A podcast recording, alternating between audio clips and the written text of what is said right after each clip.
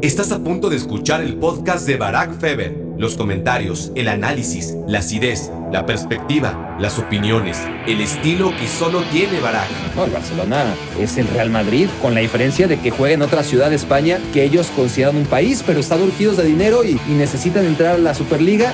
Lo que tienen realmente en la cabeza y no dicen que puede sostener desde muchos enfoques, menos el moral. Hola, hola, hola, bienvenidos a Me Quiero Volver Chango. Gracias por hacerme tu cómplice para matar el tiempo. Algunos notarán que es demasiado temprano en la semana. Venía publicando los viernes en la noche de manera casi estricta, pero la actualidad manda y de vez en cuando este podcast, muy de vez en cuando, tiene que abandonar su estricta rutina y rotación de temas generales y secciones para abordar un tema de actualidad. La actualidad cuando realmente es urgente, manda. Y la neta, no estaba en mis planes originales hablar de la Superliga, pero fue impactante, impactante la ola de mensajes que recibí por todos lados. No solicitando, sino casi exigiendo mi opinión sobre este tema que tanto interés ha generado súbitamente este domingo lunes de mediados de abril. Y bueno, ojalá, ojalá los clubes de fútbol, estos 12 concretos clubes de los que hablaremos, se preocuparán por las inquietudes de sus seguidores, como este modesto líder sectario obedece al clamor de la comunidad, ¿no? Eh, me di cuenta que al menos muchos de ustedes de verdad querían oírme hablar sobre la Superliga y por eso aquí estoy. Y estoy aquí haciendo horas extra, o, o si no horas extra, si estoy trabajando por adelantado, y lo hago por dos razones. Uno, ya lo dije, ya lo di a entender porque me lo pidieron y porque los quiero mucho. Y dos, porque creo que es importante alzar la voz y poner mi grano de arena, quizás ni a grano llega, ¿no? Mi, mi cuarto de grano de arena, lo que sea. Creo que todos debemos ser partícipes en esta lucha y darnos cuenta de que esto no puede ocurrir. Y entre todos, no permitirlo. Y, si al final sale, pues por lo menos no habernos quedado callados. Eh, por eso eh, me parece que, que, es muy importante la resistencia. He de decir que, que además de tantos mensajes que recibí por todos los medios, pero lo que realmente me impulsó fue encontrar opiniones afines al proyecto Superliga. Eso sí me llamó la atención, porque yo el domingo en la noche, con la bendición esta de estar ajeno a las redes, pues ni entré en la noción de que podía haber visiones encontradas, ¿no? Desde mi punto de vista, nadie puede defender la idea de la Superliga, solo los interesados. Y conforme pase el lunes y voy participando en los diferentes shows de ESPN, ahí me voy dando cuenta que en realidad hay cierta división de opiniones, ¿no?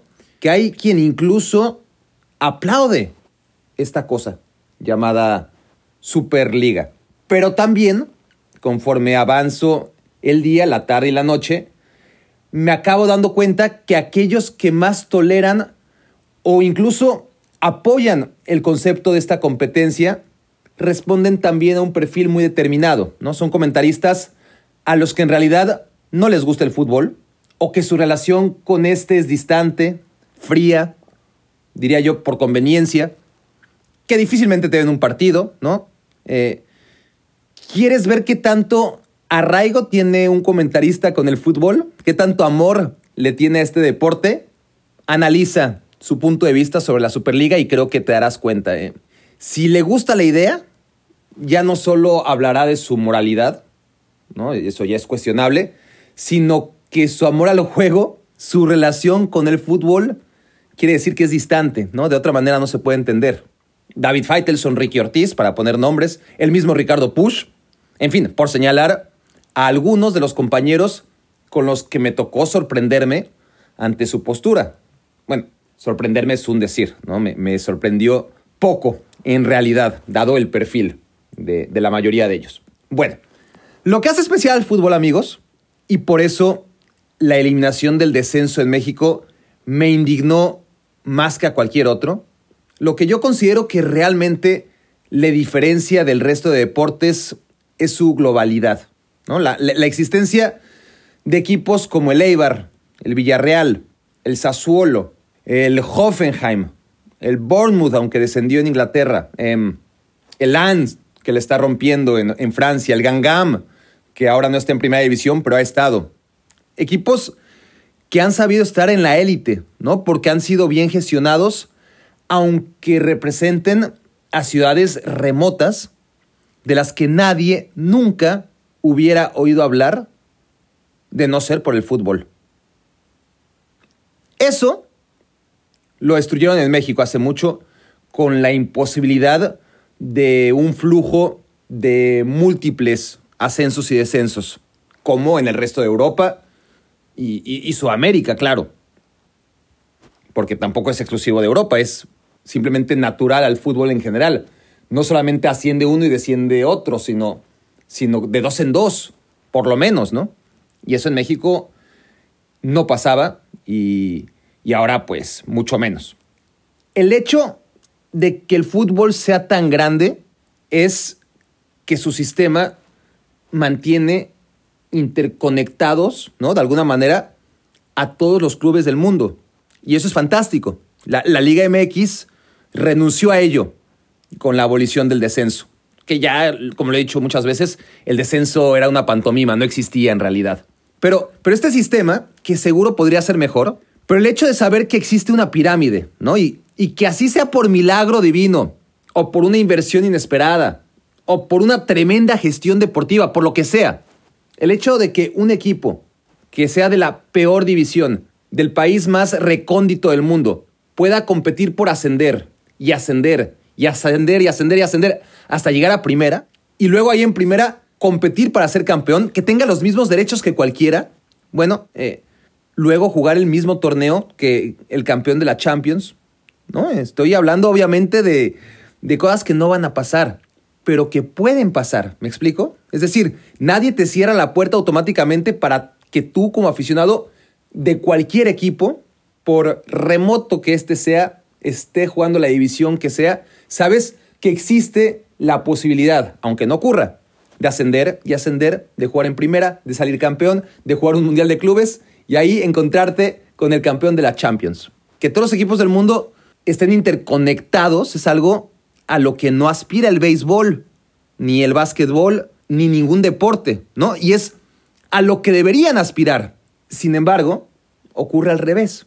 El fútbol quiere ser como la NBA, como la NFL, renunciar a toda la grandeza que realmente le hace especial. Ahora, que si me hablaran de una Superliga Europea, con ascensos y descensos, ahí me encanta la idea, ¿eh? O sea, yo no me opongo a la Superliga solamente porque sí. No, no, no. Este es el detalle por el cual no podemos tolerarla. El que no tenga ascensos y descensos porque va en contra de toda la naturaleza primaria de lo que entendemos por el fútbol y la competencia deportiva leal, más o menos igualitaria. O sea, bienvenida sea en todas sus formas una Superliga que trate de generar el mayor dinero posible, que lo hagan con los equipos que consideren siempre y cuando dejen abierta la posibilidad no solamente de que cualquiera ascienda, cualquiera con méritos deportivos obviamente, sino que cualquiera, sin importar su nombre y su tamaño, descienda por deméritos deportivos también. El problema está ahí. El problema es que sea una liga cerrada, que, que, no tenga este condimento que realmente es la razón de ser del fútbol.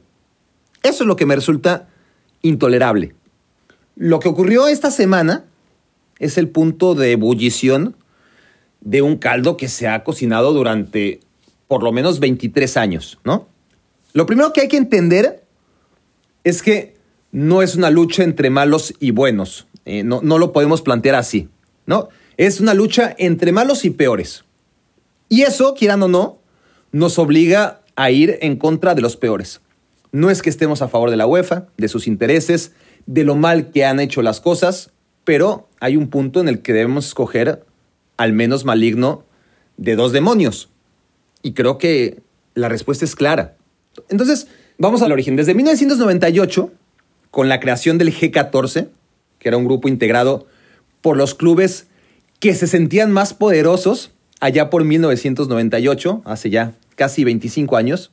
Desde entonces, estos clubes han presionado a la UEFA para tener más y más privilegios, concesiones, bajo amenaza de hacer su propia liga. No es nada nuevo. Esto lo hemos vivido por lo menos, yo que yo recuerde, desde 1998.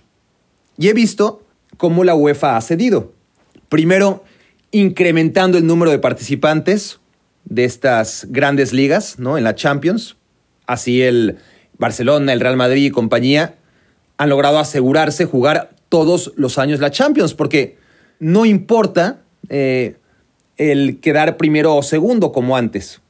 Antes iban los campeones y, yo entiendo que, que, es un formato en el que dejabas fuera muchos equipos muy interesantes. Entonces, lo que era la Liga de Campeones, exclusivamente para campeones, se convirtió en un momento breve para contentar a los equipos de las ligas importantes en un trofeo en el que podían ir campeón y subcampeón, pero muy pronto la presión orilló a la UEFA a admitir al tercero y al cuarto lugar de estas ligas. Y con esto les digo ya, Barça y Madrid, por ejemplo, tendrían que hacerlo muy, pero muy, muy mal como para quedar fuera de la Champions. Entonces, con eso aseguraban su presencia vitalicia, ¿no? Y, los ingresos, obviamente, que genera la Champions League, siempre y cuando quedaran en el top 4.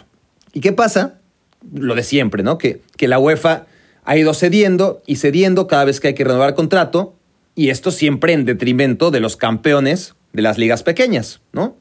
Siempre han tenido el acceso mucho más fácil los terceros y cuartos lugares de las grandes ligas que los campeones de las ligas menos importantes.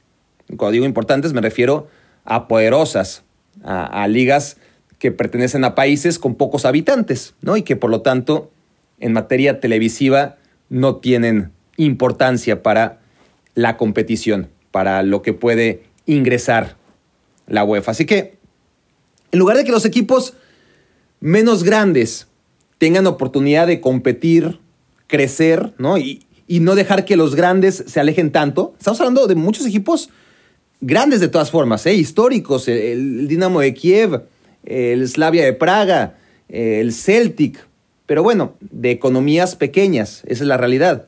Entonces, aunque sea mal llamado equipo chico, cualquiera de estos, su realidad es esa, ¿no? Eh, y la consecuencia obvia es que los equipos grandes, o mejor dicho, los equipos de ligas poderosas, cada año, al tener más privilegios, se han ido alejando más de los equipos de las ligas menos poderosas que van perdiendo la posibilidad de jugar la fase de grupos de la Champions League de manera directa. Y con eso, quieran o no, curtirse seis partidos contra la élite europea.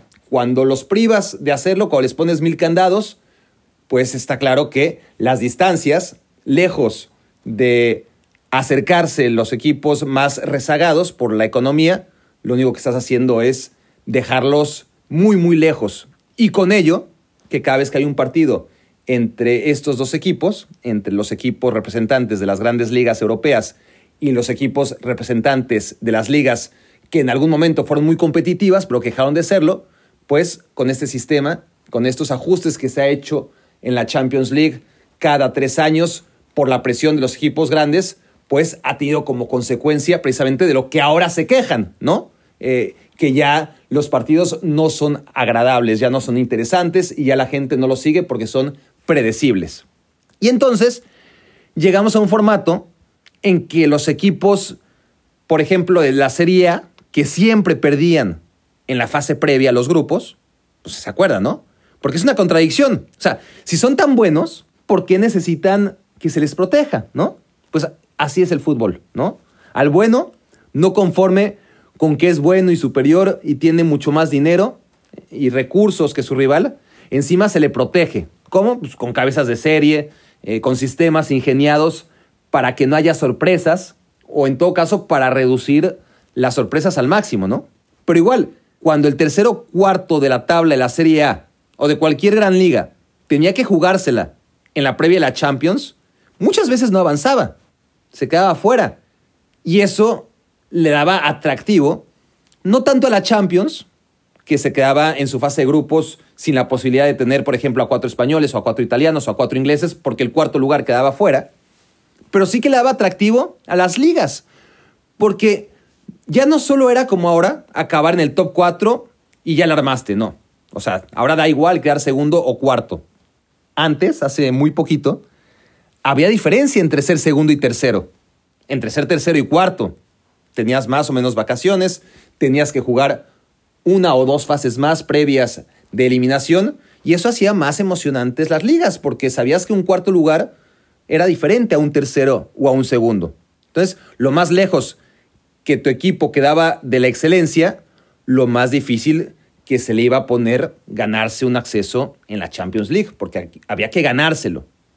Pero bueno, eso quedó en el pasado por eso, porque la UEFA ha cedido y cedido y cedido hasta llegar ahora, en un último intento por contentar a los avariciosos de siempre, bueno, ha llegado a este momento en el que iba a presentar una nueva Champions con un montón de partidos y cada vez menos cupos para los miembros de ligas que no sean Italia, Inglaterra, España, Alemania y Francia, pero ya ni siquiera con eso los equipos que están fundando la Superliga tienen suficiente. Quieren más, quieren más y más y más y más, y por más que la UEFA les da más y más y más, estamos en un punto en el que ya la UEFA no logra saciar el hambre y, y las amenazas de este grupito de propietarios indeseables, ni tampoco la UEFA está defendiendo los intereses de sus agremiados con menos posibilidades, ¿no? Ya está a la mitad, como, como aquel árbitro, ¿no? Que, que marca penal y amonesta, mientras los 22 jugadores se le echan encima. 11 porque marcó penal y no era, y los otros 11 porque solamente amonestó en lugar de expulsar ¿no? al, al infractor. Ya nadie está contento por, por esa tibieza que no puede continuar. Y por lo visto, no va a continuar. ¿no? Es un cuento de no acabar, de estira y afloja entre estos clubes y la UEFA, pero parece que ahora sí va a tener un punto de inflexión en el que no va a haber marcha atrás. Ha sido durante mucho tiempo contentar a estos equipos cada tres años, cada renovación de contrato y volver a lo mismo y darles más y más y más. ya no se puede. Y ahora resulta, además, que, que estos 12 equipos se autoproclaman los más grandes del mundo. Y no solo eso, sino que lo hacen por los siglos de los siglos. O sea, ellos son los monarcas y encima lo serán por la eternidad, porque no van a descender nunca. Por más mal que hagan las cosas, y vaya que varios de ellos las hacen mal, saben que tienen su lugar en la élite asegurado. Y el asunto es que, por ejemplo, el Atlético de Madrid no estaba en el G14 original del que le estoy hablando, que nació de la mano, de la iniciativa, del hambre y de la avaricia de Florentino Pérez en 1998. No estaba el Atlético de Madrid porque no era un equipo poderoso en ese momento. Sí estaba el Ajax, sí estaba el PCB, sí estaba el Lyon, el Olympique de Marsella, el Porto. ¿Y qué pasó? Pues que el mundo gira y ahora hay nuevos protagonistas. Pero si en 1998, piensen, hubieran cumplido esa primera amenaza y ese G14, que, que solo era el grupo de los 14 clubes más poderosos del mundo, o, o que así se autoproclamaban, bueno, no lo habrían sido solamente durante 1998 y los años venideros, sino que el plan era que fueran los clubes poderosos por los siglos de los siglos. Entonces, el Atlético, si se hubiera cerrado esa competición en 1998, el Atlético nunca hubiera tenido la oportunidad de crecer como creció y ahora ser uno de los poderosos. Ahora estar del otro lado de la moneda y quererle cerrar la llave a aquellos que en el futuro puedan aspirar a crecer como creció el propio Atlético de Madrid. Entonces, si los equipos más poderosos de hace 23 años de los 14 equipos autoproclamados más poderosos en el 98. De entre ellos, solo 7 están en el actual grupo de 12 fundadores de la Superliga. ¿Qué pasó con los otros 7? Miren, o sea, a ver, ahí les va. Los fundadores de 1998 del G14, que es el precursor de todo esto, ¿no? Real Madrid, Barcelona, Manchester United, Liverpool, Inter, Juve, Milan. Hasta llevamos siete. Esos siete permanecen, a pesar de que, vamos, eh, en el caso del Milan y, y del Inter, poco, muy poco han hecho en los últimos 23 años. Pero bueno, Milan e Inter, exageré, no en los últimos 23, pero sí en los últimos 10. Pero bueno, después de esos siete, estaban integrando el G14, el Olympique de Marsella, el Paris Saint-Germain, el Bayern Múnich, el Borussia Dortmund, el Ajax, el PCB y el Porto. Eso en el 98. Y cuatro años después, el G14 se convirtió en G18 porque entraron Arsenal, Bayer Leverkusen, Lyon y Valencia. O sea, de todos estos 18, pues permanecen los dos españoles, los dos ingleses y los tres italianos de los que ya hablamos, y el Arsenal, ¿no? Que, que, se metió después en 2002. Y ciertamente también podrían estar el Bayern y el Paris Saint-Germain, ¿no? Que, que por ahora, y el Borussia Dortmund también, que por ahora han decidido que no quieren saber del tema. Pero a lo que voy es que, así como el panorama 2021 es distinto al de 1998 y ya no incluye equipos como Ajax, PCB, Lyon, Marsella o Porto como superpotencias continentales, porque ya no lo son, pues lo normal es que de aquí a 2040 también el escenario cambie, ¿no? Aunque sea un poco. Pero si proclamas a estos 12 como los dioses del Olimpo, ya no habrá lugar para la movilidad social y económica que quieras o no marcan los tiempos, aun, aun cuando es muy, muy difícil, cuando estás en este momento de la historia, cuando eres rico y es muy, muy difícil dejar de serlo. Y cuando eres pobre, pues por el contrario, es muy, muy difícil también dejar de serlo. Pero, pero cierta movilidad sí que hay y, y lo podemos ver en cómo ha cambiado la perspectiva sobre varios de estos clubes que hasta hace 20 años eran los autoproclamados 14 clubes más poderosos de Europa. Lo peor es que ya de por sí fundar esta oligarquía de tiranos que encima se venden como salvadores, o sea, ya, ya como idea es terrible. Pero bueno, si encima dijeras, a ver, matemáticamente estos 12 por historia y por actualidad, ¿no? Son pues, los papás de los pollitos, hay que aceptarlo. Pero, pero es que además estás dejando fuera a equipos sumamente históricos, multicampeones de Europa como el Ajax, ¿no? Y, y a grandes equipos de, los últimos años, la Atalanta, el Leicester, por citar dos ejemplos que tienen mucho más mérito, ya sea histórico o, actual, ¿no? en el caso del Ajax históricamente y, recientemente no lo ha hecho tan mal tampoco, a pesar de todas las vicisitudes con las que se ha tenido que enfrentar en el fútbol moderno. El Ajax debería seguir siendo un invitado y ya el Ajax decidiría si acepta o no acepta. Aceptar sería muy decepcionante, claro, pero, pero es que no entra ni en los planes. Y equipos que se lo han ganado en los últimos años, que, que pertenecen ya o que deberían pertenecer a este top 15, porque, porque hay 12, ¿no? Pero, pero la idea es que sean 15 y de esos 15 invitar a 5, pero 5 miembros de segunda, ¿no? Y, y seguramente ahí sí que podrían hacerle el favor al Napoli o a la Roma o, al propio Leicester City, no lo sé, pero no, no queda claro. La cosa es que son 12, quisieran que fueran 15, por ahora el Bayern, el Dortmund y el Paris Saint-Germain se mantienen estoicos y ojalá así se mantengan. Creo que en ellos están depositadas muchas de nuestras esperanzas para que esto al final tenga un contrapeso suficiente. Y, bueno, así las cosas. Hay equipos que, que podrían por lo menos ser contemplados por su actualidad o por su historia y no entiendes muy bien qué hacen ahí varios de los autoproclamados 12 dioses del fútbol, o sea, lo del Arsenal, ¿no? Lo, lo, del Arsenal.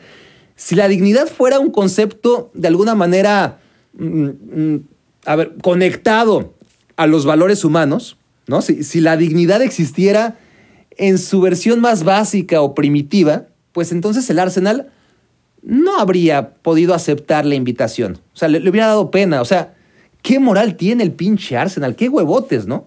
Noveno lugar de la Premier League. Y no es un accidente, ¿eh? porque fueron octavos la temporada pasada.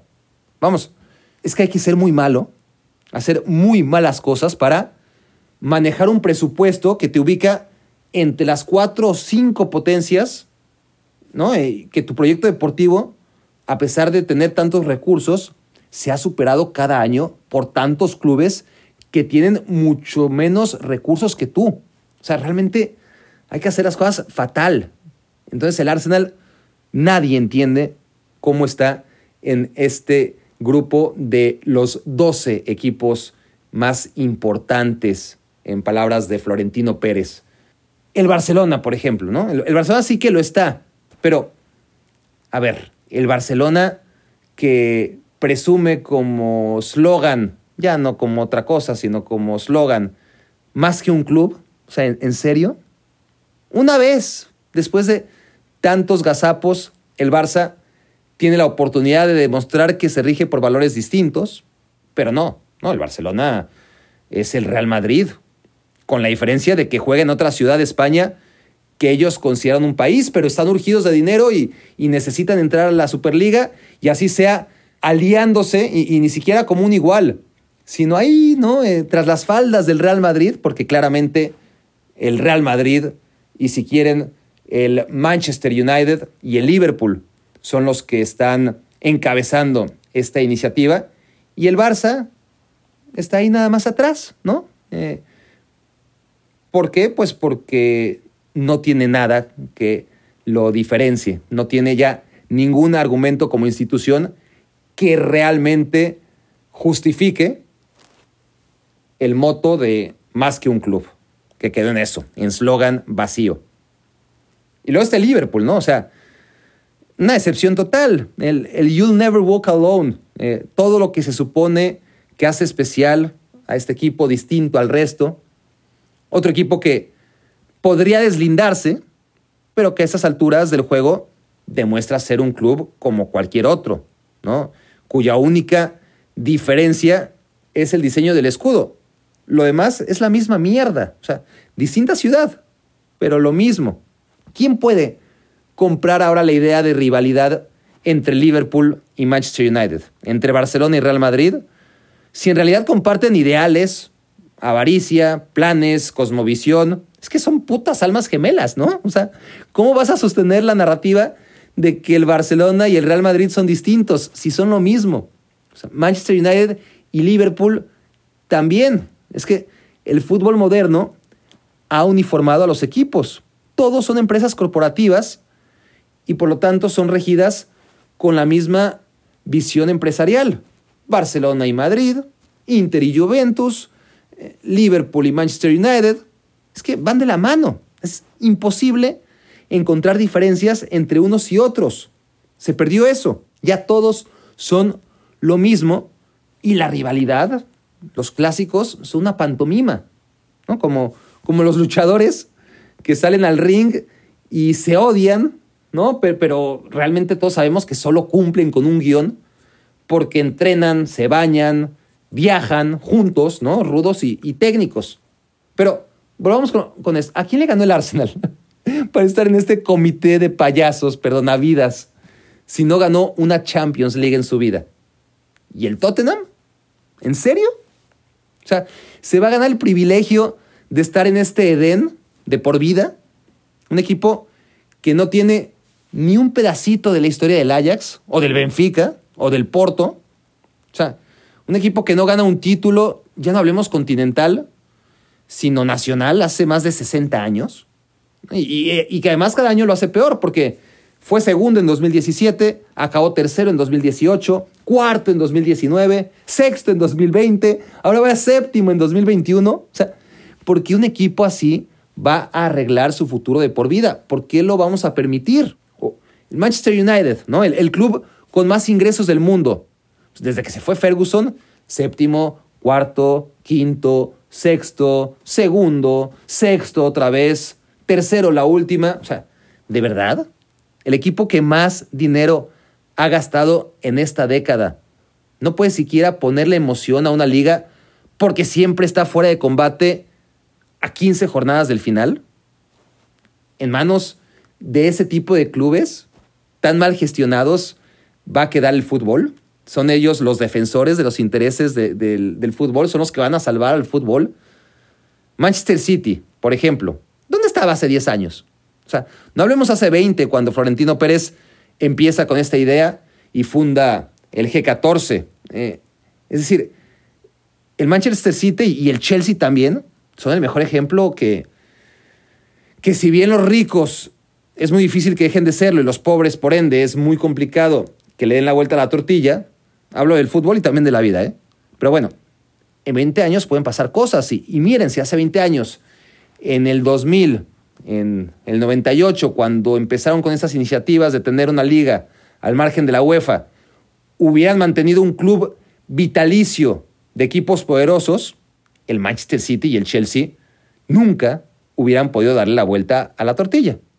Entonces, de aquí a 2040, no sabemos qué pueda pasar. A lo mejor el Newcastle, el Aston Villa, escalan social y económicamente. Pero si le cierras de antemano la llave, nunca habrá la mínima movilidad social, ¿no? Tan necesaria para premiar el buen trabajo y castigar el malo. Y vaya que estos equipos, la mayoría de estos 12, han trabajado muy mal y por eso están ahora desesperados tomando esta iniciativa. Los que no lo han hecho mal, por ejemplo el Chelsea y el City, si están, es para no rezagarse. Es decir, ya tienen un método que les ha permitido estar mucho mejor que la competencia, no van a permitir que porque ellos están bien, ahora el United, el Arsenal, el Tottenham y el Liverpool con esta Superliga les coman el mandado. Entonces, como no se pueden rezagar el City y el Chelsea, pues ahí están. Pero tampoco lo hacen por convicción. Los demás lo hacen, pues porque es la única manera en la que pueden asegurar estar en competición europea todos los años. El Chelsea generalmente está en ellas, el City ni se diga. Los demás, como ya no pueden apostar por deportivamente llegar y merecerse y ganarse un lugar en la Champions League, pues mejor adiós Champions y bienvenida una nueva competición que no tenemos que ganarnos año con año nuestra participación en ella. O sea, vean lo que es el Barcelona o, lo que ha sido el Milan. O sea, no hay ni la pena ahondar en ello. ¿no? Sus administraciones han sido vergonzosas.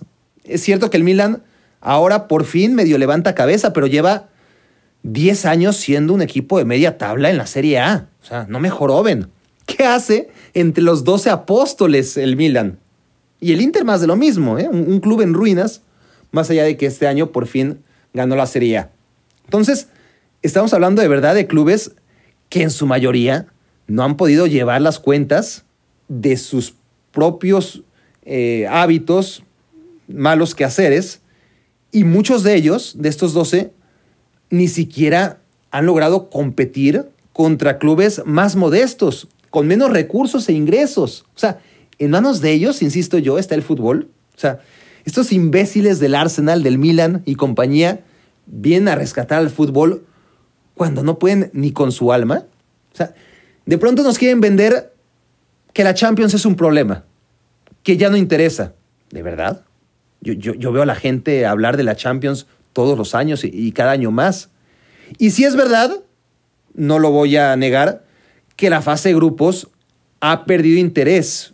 Más allá de que siempre, siempre tienes la historia de un equipo que queda fuera, como el Inter, de un equipo que casi queda fuera, como el Real Madrid, siempre pasan cositas. Pero si ha perdido interés, ciertamente, si, si ya es muy predecible, por lo menos 14 o 15 de los 16 que al final pasan, es por lo que he venido diciendo, ¿no? Porque los equipos poderosos de las ligas poderosas han acumulado todo el poder, se han atascado de jugadores, han barrido con todo lo que tienen los equipos de las ligas menos poderosas, o con menos habitantes, ¿no? Y, y por lo tanto, menos televidentes. Y ese es lo que realmente marca la diferencia entre unos y otros. ¿Cuántos habitantes tiene el país en el que juegas? Por ende, ¿cuántos televidentes potenciales tienes?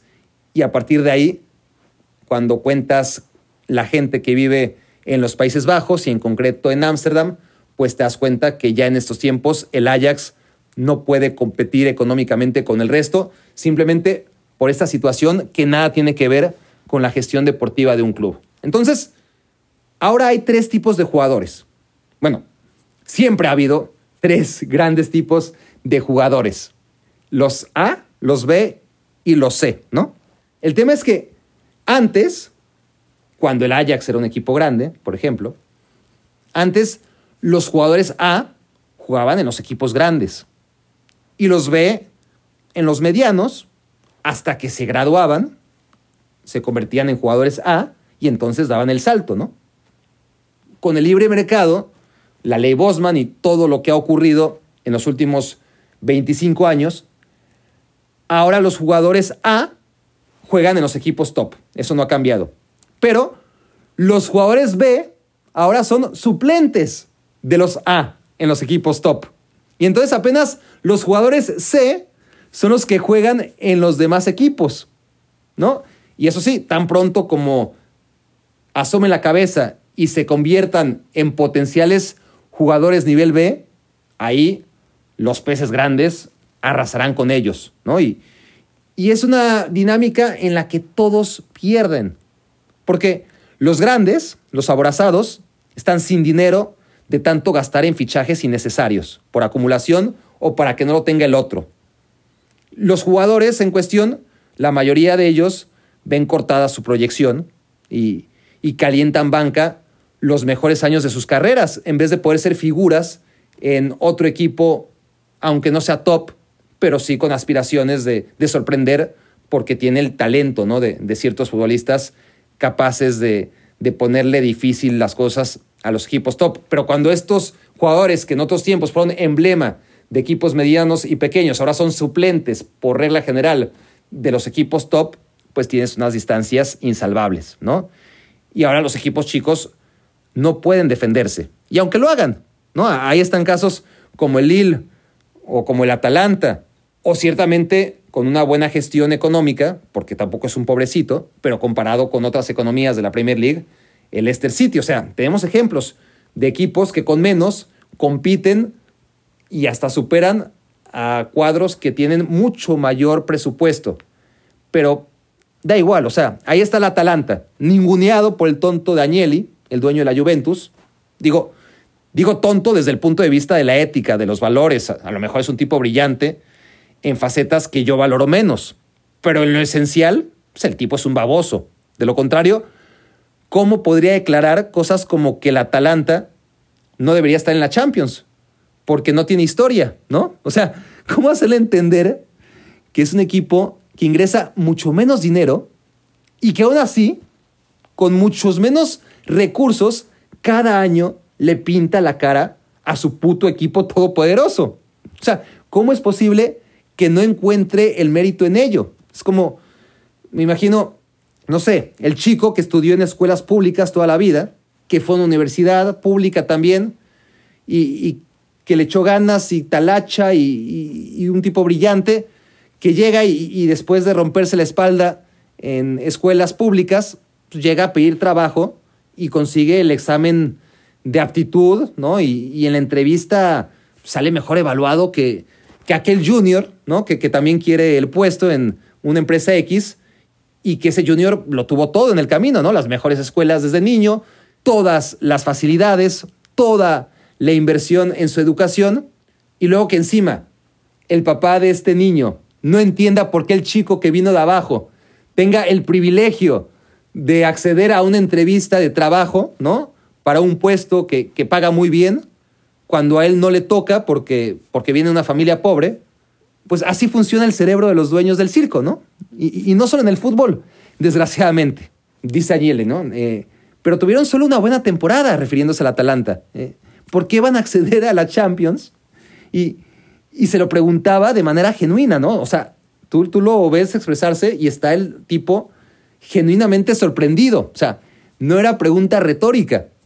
Por eso el ejemplo, ¿no? Que con el chico este de que, que muchas veces los ricos y poderosos pueden preguntarse, pues, ¿y este qué? ¿Qué hace aquí si, si, si no le toca? ¿No? Porque, porque no son capaces de ver más allá, ¿no? De, de la herencia, de, de la meritocracia, de, de, lo que haces, no de lo que te dejaron. En fin, es exactamente el mismo argumento de Irarragorri, de Bonilla, de, del priista ese horroroso al que pusieron al mando de la federación, que, que ni siquiera quiero acordarme de su nombre. O sea, escuchar a Florentino y a Andrea Agnelli es oír los mismos argumentos demagógicos. Están salvando al fútbol como aquellos salvaron a los equipos de la Liga de Ascenso, ¿no? Eliminando el ascenso. Hagan el favor. Pero si los equipos de primera división son los que hundieron previamente a los equipos de segunda y tercera, poniéndoles libros de requisitos ridículos, cerrando la llave del ascenso y del descenso mucho antes de aplicar la eutanasia definitiva a equipos que además eran de su propiedad, muchos de ellos, ¿no? Eh, porque fue así. Eran propietarios de primera división que compraron a esos equipos y luego decidieron desaparecerlos a todos de tajo. O sea, los dejaron morir y luego como acto de piedad los desconectaron ¿no? de, de, del cable que, que malamente los mantenía con vida cuando realmente esa segunda división ya no podía seguir. Y, aquí la situación es idéntica o, muy parecida. O sea, vienen estos 12, según lo que escriben, según lo que declaran, vienen a rescatar al fútbol de unas deudas y un escenario que ellos mismos crearon mucho antes del COVID, ¿no? Eh, o sea, es una burbuja que sabíamos iba a reventar y ahora ellos se quieren salvar solos. Y claro, ahora los equipos que antes competían, pues dejaron de competir. Me refiero a los cuadros que históricamente ¿no? En el bloque, por ejemplo, socialista, los, equipos de Ucrania, los equipos de Rusia, los equipos de la antigua Yugoslavia y Checoslovaquia, eh, etcétera, los de Rumania. Pero si dejaron de competir es por culpa de los grandes y, y de las ligas y de las federaciones por no regular a tiempo los gastos, las deudas, los préstamos, eh, los derechos o, o, o, los ingresos de televisión, quiero decir. O sea, el doping financiero que se inventaron fue solo para que los jeques no les quitaran todo lo que se habían robado para ellos solitos durante tantos años. Entonces, si la fase de grupos de la Champions League, con campeones de Croacia, de Países Bajos y, y demás naciones, de los que siguen además, países de los que siguen surgiendo futbolistas maravillosos. O sea, si el Dinamo de Zagreb o Slavia de Praga, por bien que jueguen, ya no son atractivos porque difícilmente logran pasar octavos de final, bueno, si eso ocurre, es porque los equipos más poderosos no han procurado un mayor equilibrio y por ende mayor interés en la competencia. Es lo que no dicen Gañanes como Florentino, Agnelli y compañía. Ellos mismos lo propiciaron, ahora se quejan. Y, y aquí la paradoja, ¿no? De, de la que ya hablé el otro día. Yo que siempre soñé con que la Liga Mexicana imitara las buenas costumbres del fútbol europeo, de, de, las ligas más poderosas, torneos largos, premio al que más puntos consiga, descenso, competición continental a los primeros de la tabla, eh, además del descenso, no solamente un descenso, sino varios, y, y, por ahí una promoción contra el tercer lugar de segunda división, en fin, todo eso que, que hace todavía atractivas a las ligas europeas a pesar de todo, y resulta que sí, que, que al final la Liga MX será como Europa, pero porque los dueños de los grandes clubes europeos, no inspirados en la Liga MX, pero sí en el mismo modelo en el que a su vez emana la influencia ¿no? de, del deporte mexicano, o sea, el deporte estadounidense, pues ahora tienes a los dueños del Liverpool, del Manchester United, del Arsenal, todos gringos, y pues les encanta la idea de una NBA, ¿no? Una NBA futbolera donde su inversión, no importa cuán mal lo hagan, eh, no sé, los Cleveland Browns todos los años, pues su inversión nunca está en riesgo, ¿no? Y además no necesitan un organismo regulador, una federación internacional de básquetbol para manejarles su liga. Y así, ciudades como Hartford, Connecticut, en donde vivo, ¿no? Bueno, yo vivo en un pueblo al lado, pero, pero ni siquiera la ciudad, la capital del estado, va a aspirar nunca a tener un equipo profesional de ningún deporte. Y a eso están acostumbrados y resignados. Lo cierto, ante todo esto, es que llegamos a un punto de no retorno, ¿no? O sea, esto se ha cocinado durante años y, hay que tomar medidas porque ahora mismo estamos en medio de la nada. El, el, fútbol no se ha abierto todavía, todavía, de lleno a los tiempos, pero tampoco ha sabido preservar sus tradiciones e identidad. O sea, su sentido comunitario, eso de, sentir al club como tuyo, de, ver a los jugadores de determinado equipo como tus hermanos o, tus sobrinos, ¿no? Conforme vas creciendo. Ese sentimiento de identidad pues, ya solo lo conservan y a medias un puñado de clubes, ¿no? A, lo mejor el Athletic Club de Bilbao y nada más. Y ahí ya no vamos a volver, ¿no? a que el equipo de tu ciudad, a que el equipo de tu pueblo realmente te represente, eso ya no, eso ya no va a pasar. Porque el fútbol creció y, a ver, vamos a, dejar de ser un poquito románticos o, serlo hasta cierto punto, porque hay que reconocer que el fútbol era un deporte jugado exclusivamente por ferrocarrileros, ¿no? Y, y, creció y se hizo una industria. Y, y, gracias a que se hizo una industria, gracias a que dejó de ser lo que era estrictamente en un inicio, ¿no? Un pasatiempo a la hora de la merienda de, los ingleses que trabajaban en los ferrocarriles a finales del siglo XIX o, principios del siglo XX, en los países por donde iban trabajando. O sea, un simple juego recreativo entre tu pueblo contra el de al lado cuando fue creciendo. Bueno, gracias a, esta industrialización, gracias a eso pasaron los tiempos y pudimos acceder a él vía televisión y, disfrutarlo en cada casa e inventarnos el Mundial y después la Champions. O sea, industrializarlo ha estado bien, lo que sabe cada quien. O sea, es fenomenal poder ver cada partido de cada liga en nuestras casas. O sea, ¿qué, les digo yo? Es, es increíble que el fútbol como industria genere tanto que tipos buenos, para nada productivo como yo, podamos vivir y hasta vivir bien, ¿no? Habría sido lindo que, ahí se quedara, ¿no? Que, que se profesionalizara hasta un límite. Pero así como su profesionalización, su industrialización fue sana y necesaria, satisfactoria, vamos, pues ya se nos fue la mano. Hace rato que se convirtió en un espectáculo hiper profesionalizado para turistas, para televidentes en el lejano oriente, para consumidores y no para los fanáticos de siempre. Y esa es la misma tendencia de las redes sociales y los celulares y todo lo que nos rodea en el siglo XXI. O sea, los que estaban lejos ahora están increíblemente cerca. Y los que siempre tuviste cerca, los que están físicamente cerca, los vas alejando de tus vidas más y más con las barreras que, que la propia tecnología va instalando, ¿no? Esa es la paradoja de, lo que ocurre con los celulares, ¿no? Como te alejan a los que tienes cerca y te acercan a los que están geográficamente muy lejos y, con el fútbol está pasando exactamente lo mismo, ¿no? La, gente cercana a los estadios ya no importa, da igual.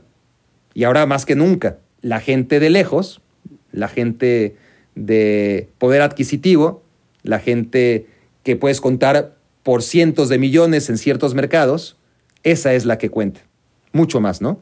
Entonces, estamos ahí, en, ese escenario donde el fútbol cada vez más va hacia la apertura descarada en la que está por fin, después de 23 años, al parecer decidido a lanzarse, ¿no? Y, y, no el fútbol en general, sino estos 12, porque a veces además hasta es injusto hablar de los nombres de los clubes, pero al final están siendo gestionados por 12 tipos que tienen esta visión, ¿no?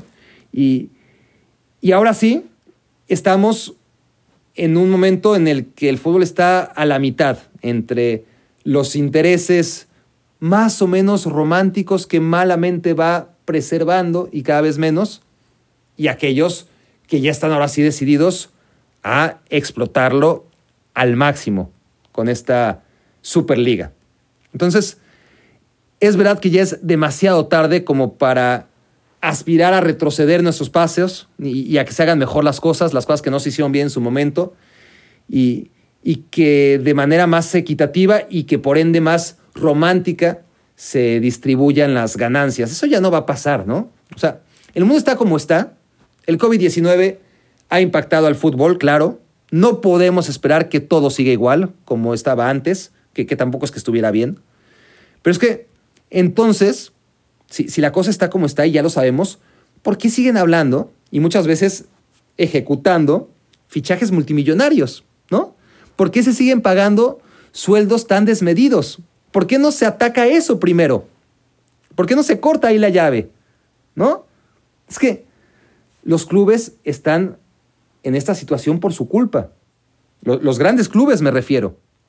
Es como los bancos que al final resulta que los tenemos que rescatar. Uh, ¿No? Qué fácil.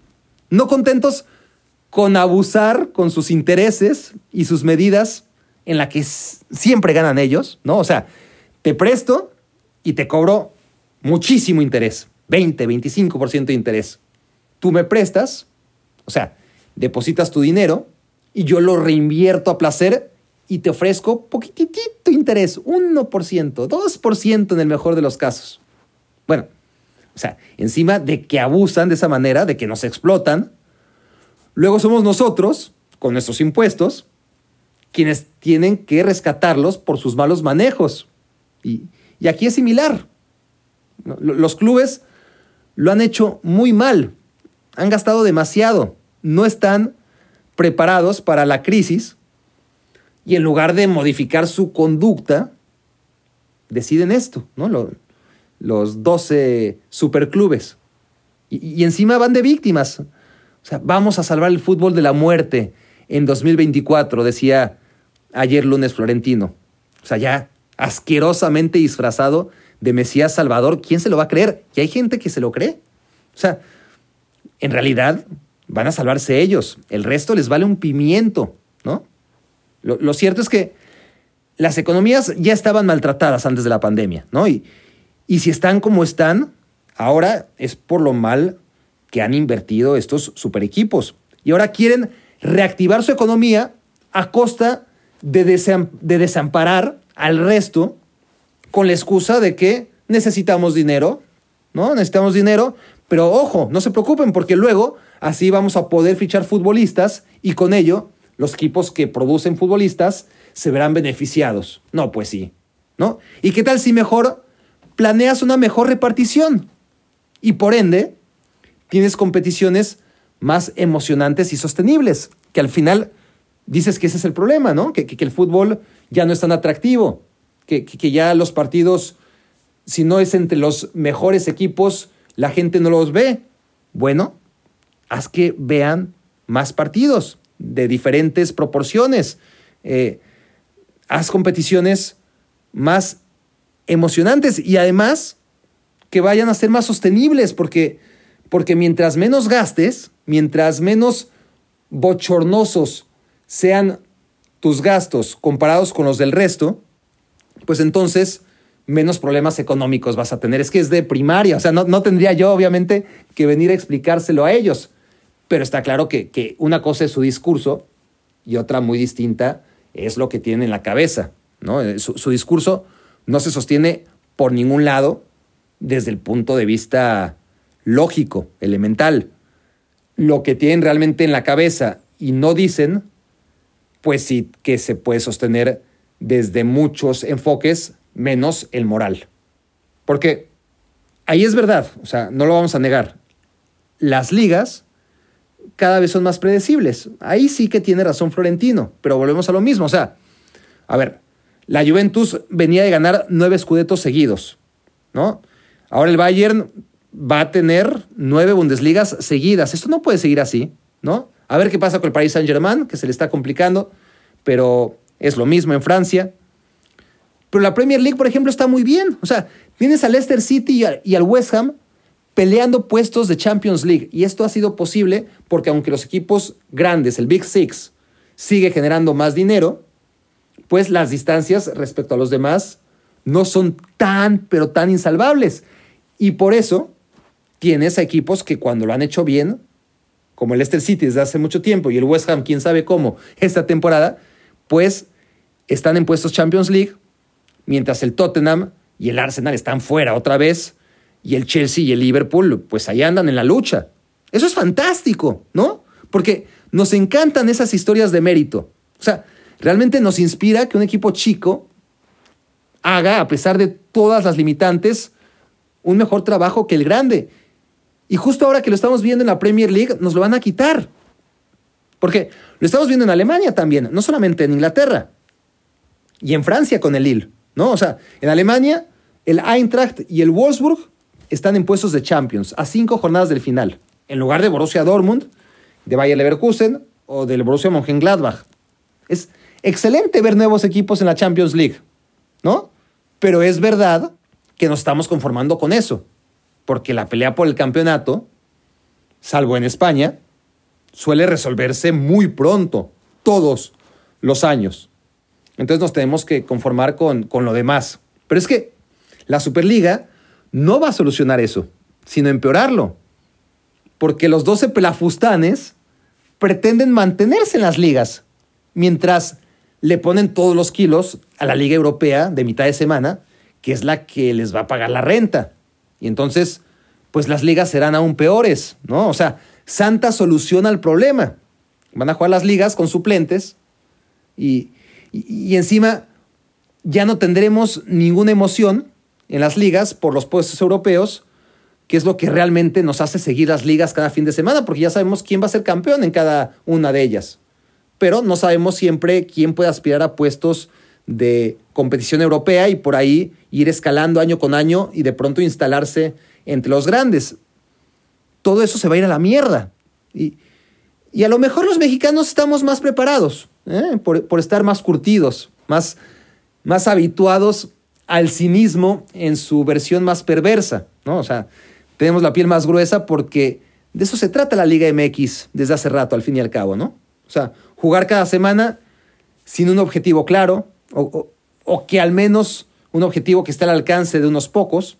Entonces, es una realidad que, que las ligas se están haciendo aburridas, pero la Superliga no viene a mejorar las ligas, sino a empeorarlas. Y encima de paso, acabar con la Champions League, que es lo único que nos quedaba. ¿no? Que, que, realmente no necesitaba grandes cambios la Champions, a pesar de que cada año era un poco peor, como he comentado, ¿no? Para ir saciando la avaricia de estos 12 equipos o, dueños indeseables. y, lo curioso es que ligas como la francesa y la alemana, que ahí sí ya ni siquiera es como la italiana, ¿no? O, la española, que es asunto de muy poquitos. Bueno, no, Francia y, y Alemania es cosa de uno. Y Bayern y París Saint-Germain, que son los que más descontentos deberían estar con esta situación, porque no tienen competencia real en sus ligas, pues son los que por ahora se mantienen fuera del proyecto Superliga. Y sería maravilloso que enfocaran sus esfuerzos en hacer primero que la liga francesa y la liga alemana sean competiciones atractivas, que sean competiciones que la gente quiera ver, que, que eso va a pasar solo si encuentras varios equipos con potencial económico y, y, ahí hay que ceder un poco o un mucho. Y ahí está el detalle. O sea, vamos a ver, la solución ideal, ideal en toda la extensión de, la palabra, porque no va a pasar, pues es invertir en las ligas, repartir recursos, bajar salarios, entrar en modo crisis y todos parejos, ¿no? Y, que cada equipo pueda acceder a una figura, como, como aquella Serie A de 1985, por ejemplo, ¿no? En esos años, estaba haciendo un video, video de YouTube, por eso lo tengo presente. Em, visiten el canal de Barack Feber, Cali y Arena, se lo recomiendo. Eh, entonces hablaba yo de aquella serie de 1985, donde el Napoli tenía Maradona, pero el Inter tenía Rummenigge, que era la gran figura de la selección alemana, y la Juventus tenía Michel Platini. La Roma a un figurón de la selección brasileña como Falcao. La Lazio a otro de los mejores jugadores de Europa, Mijael Laudrup. El Udinese tenía a Zico. La Fiorentina a Sócrates y además a Pasarela, ¿no? Y, ¿y saben quién acabó siendo campeón? El Verona, que tenía a Brigel y a Eguiar. Y, claro, además los campeones del mundo, el 82, que, que estaba bastante reciente, los italianos estaban bien repartidos. Pero bueno, eran otros tiempos. Eso sería, repito, lo ideal. Las competencias recobrarían interés, ¿no? Las competencias locales. Los salarios volverían a órbita. Pero pues claro que los clubes poderosos no van a ceder. O sea, si se pueden salvar a ellos, si, si ellos pueden salvarse sin cambiar su forma de malhacer las cosas, ¿por qué habrán de cambiar y sacrificarse? Y en el afán de, de salvarse ellos, también salvar a todo el mundo en el camino. Eso no les interesa. ¿no? Eh, si ellos pueden seguir haciendo lo que vienen mal haciendo durante todo este tiempo y aún así salvarse por préstamo bancario de una institución norteamericana, pues obviamente van a elegir eso. Por eso dije, solución ideal, pero es perder el tiempo soñando, ¿no? Es otro sueño el que, por ejemplo, los clubes estos acepten meter descensos y ascensos, ¿no? Que sea parejo en su liga. Ahí sí, como les digo, eso iría desgraciadamente en contra del punto más importante de su genial idea. Pero a la vez lo solucionaría todo, ¿no? Al, al menos dentro de mis pegas.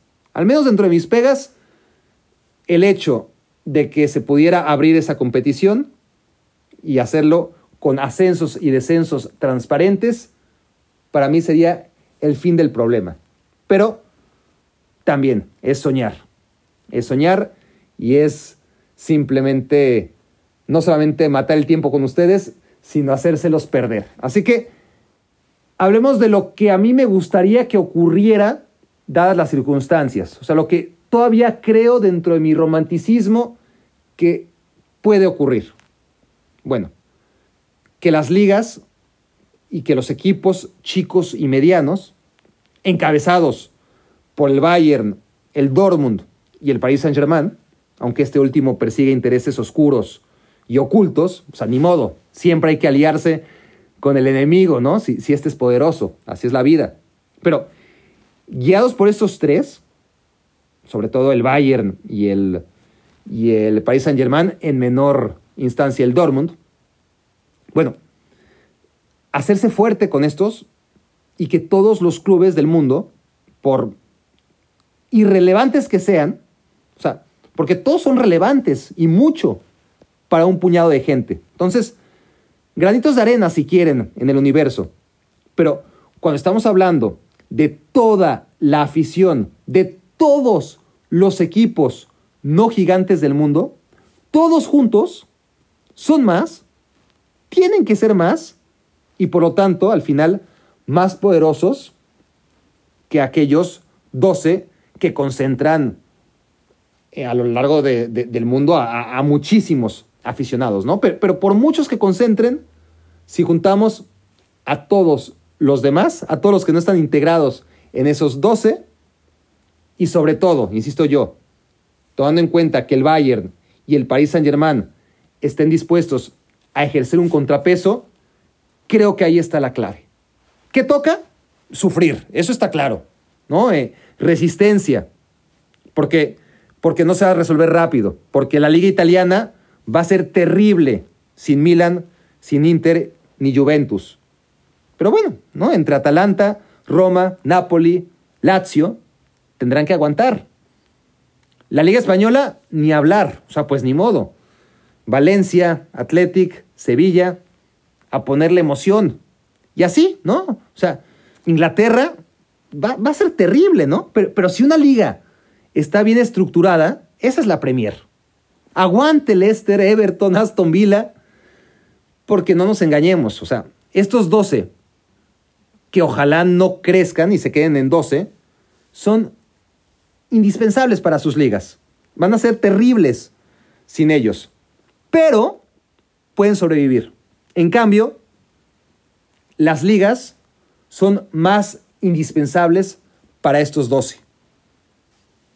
No estoy diciendo que, insisto yo, que los clubes no sean indispensables para las ligas. Estos 12 grandes clubes, los tres de Italia, los seis de Inglaterra sobre todo, los tres de España, son irreemplazables. Va a ser terrible tener que jugarlos sin ellos, todo lo que se va a perder. Pero aún así, hay que aislarlos, ahogarlos, que jueguen entre ellos hasta la extenuación. O sea, que a nadie le interese verlos enfrentarse una y otra y otra y otra vez, porque esto no es béisbol, ¿no?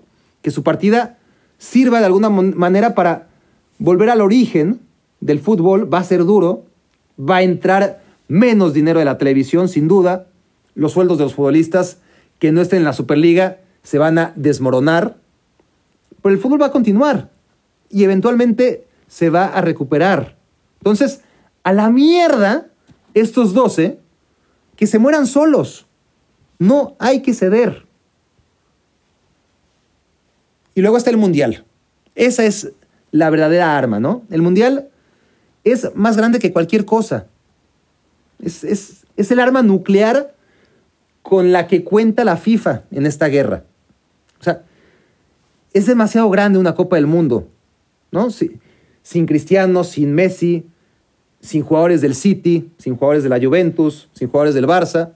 Pongan ustedes, sin 150 de los mejores 200 o, o 250 futbolistas del mundo, porque contamos con los del Bayern y con los del Paris Saint-Germain y con los del Dortmund.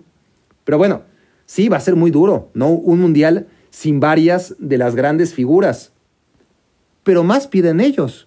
O sea, les garantizo que el Mundial, a pesar de todo, seguirá siendo el Mundial.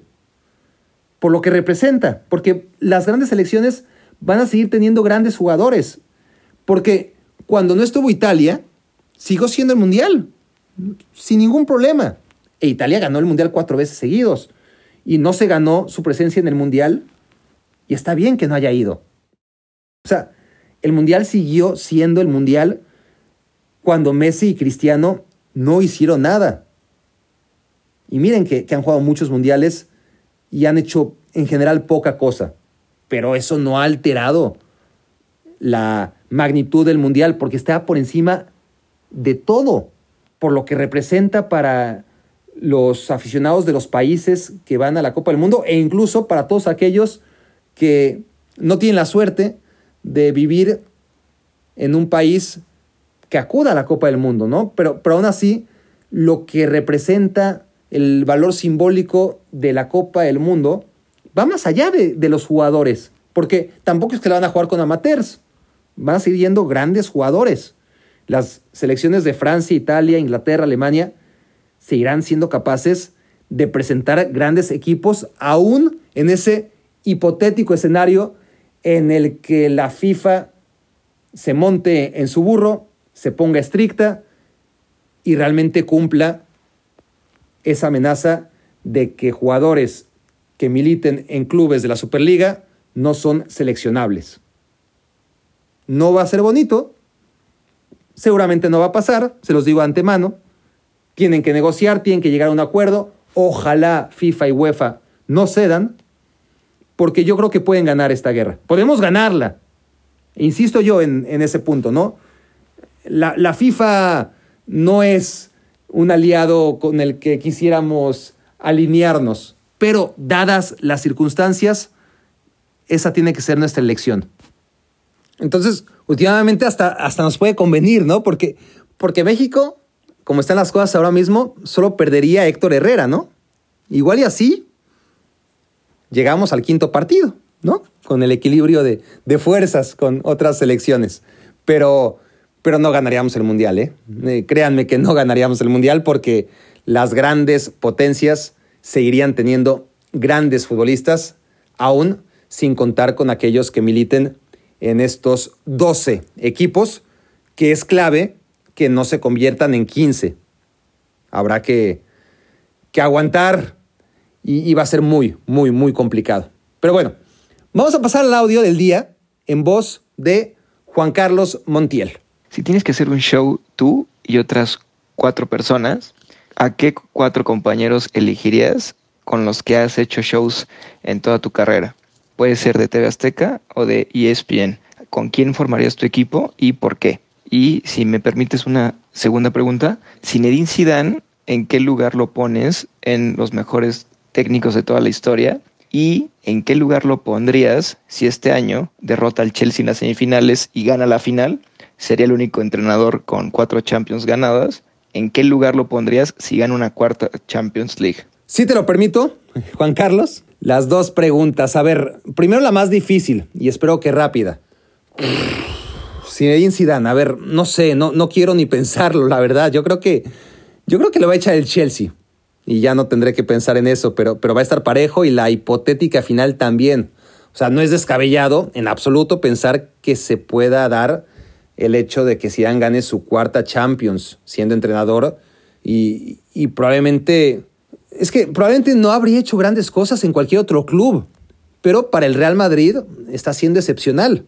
Entonces, se me hace muy difícil meterlo en un ranking de entrenadores de todos los tiempos y todas las circunstancias cuando las suyas son muy, muy concisas, específicas. A ver, es que muchos han dirigido al Real Madrid y nadie con semejante éxito, ¿no? Y, por otro lado, es un equipo que no ha sido constante con Zidane, que, que tiene muchas deficiencias y siempre las ha tenido, que, que no está bien entrenado, que en general que, que, no encuentra soluciones tácticas en sus partidos, en, fin, lo que todos sabemos, todo lo que vemos en los partidos, ¿no? A aquellos que, que podemos ver un poquito más allá de las estadísticas, claro. Y, y en las estadísticas también, es, es, que es eso, ¿ha? ha sido incapaz de que su equipo sea consistente en ninguna de sus dos etapas como entrenador. O sea, sí es cierto que hubo unos meses, en 2017, el semestre previo a, a, la victoria contra la Juventus y que además ganó la liga, ahí sí. Pero es que todo lo demás se me hace honestamente muy difícil ponerlo entre los grandes. Entre los más ganadores, ni duda cabe. O sea, a lo mejor acaba siendo el más ganador de todos. Cuatro Champions, imagínate. Pero el mejor, habrá que verlo y, comprobar sus carencias en otro escenario menos propicio al que se encuentra en el Real Madrid. Y la otra pregunta, me pides cuatro compañeros a lo largo de mi trayectoria con quienes me gustaría hacer un show ideal. Y te digo que de inicio cinco en una mesa de debate y con los tiempos televisivos como están, no me gusta tanto la idea. O sea, no, no somos demasiados. Yo, yo creo que tres es el número ideal. A veces cuatro, depende de quiénes. Pero, pero a ver, ya rehuí a la pregunta de Sidán. Déjame agarrar esta por los cuernos. Te diría nada más que depende del formato del show. O sea, pero escogería dos y dos. Si se trata de un programa de análisis, información, este, opinión, etcétera, ahí yo creo que Andrés Agulla y Fernando Palomo son los que con los que más cómodo me sentiría. Agregaría a Alex Pareja, por ejemplo, ahí estaría muy bien.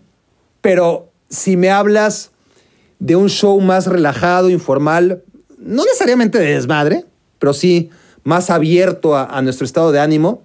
Yo me acuerdo que me acuerdo que hubo una racha en que los sábados nos programaban a los tres y a un cuarto, que a veces era era Tito Manríquez el cuarto o Alex de la Rosa, qué sé yo, creo que, que variaba. El cuarto variaba, pero durante unas semanas, que, que no fueron demasiadas, como que estábamos fijos para hacer ESPN Radio Fórmula, Álvaro Morales, Mauricio Pedrosa y yo. Y nos dábamos unas santas divertidas. Digo, es una lástima porque era ESPN Radio Fórmula, ¿no? De, del sábado, y creo que no lo veía nadie. Pero llegamos a estar muy inspirados, la verdad, eh, con, con Mauricio Pedrosa, Álvaro Morales, antes de que Álvaro se convirtiera en lo que quiera que se ha convertido. Y sí, probablemente me arriesgaría y repetiría esa experiencia con, con Pedrosa y, Morales, a ver qué tal. Pero tendrían que ser mesas separadas, o sea, no, no me gustaría un show con estos cuatro, con, Con Agulla, con Palomo, con Pedrosa y Morales, no. Pero sí con dos para un tipo de show y los otros dos para el otro. Bueno, hasta aquí el episodio 39 de Me Quiero Volver Chango. Muchas gracias por interesarse por mi opinión.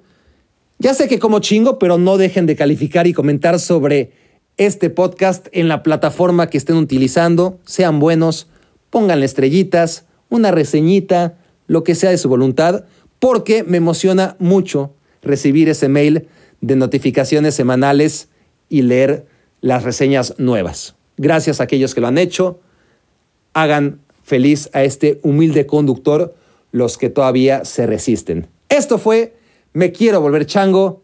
Gracias por hacerme su cómplice para matar el tiempo y díganle no a la Superliga. Escuchaste el podcast de Barack Feber. Toda la información de los deportes con un toque de Barack.